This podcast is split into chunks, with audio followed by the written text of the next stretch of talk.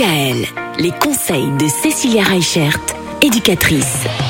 Cécilia, cette semaine, on va s'intéresser aux troubles du neurodéveloppement et notamment au rôle de l'éducateur lorsqu'il y a ce type de trouble. Le premier rôle, c'est évidemment de travailler sur la communication. Et oui, la haute autorité de santé nous dit que, en fait, euh, quel que soit le trouble, quel que soit le handicap, le premier axe du travail, c'est la communication. Alors souvent, quand on entend parler de communication, on se dit oui, euh, communiquer, euh, ça veut dire parler.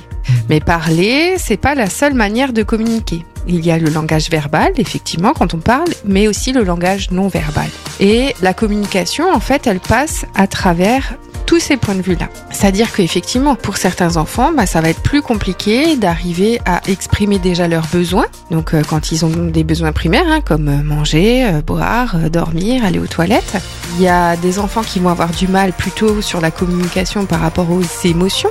Donc, Ouais. dire quand ils sont tristes, joyeux, reconnaître les choses, mais aussi euh, savoir bah, discuter avec les autres. Ça, c'est la troisième partie, c'est la communication autour des habiletés sociales. Et c'est vrai que ce qui est compliqué, en fait, pour, pour les enfants, c'est d'arriver à mettre des mots quand il y a quelque chose qui va pas, parce que c'est compliqué pour eux. Et surtout, avant 16 ans, leur cerveau est tellement immature qu'ils ne vont pas y arriver.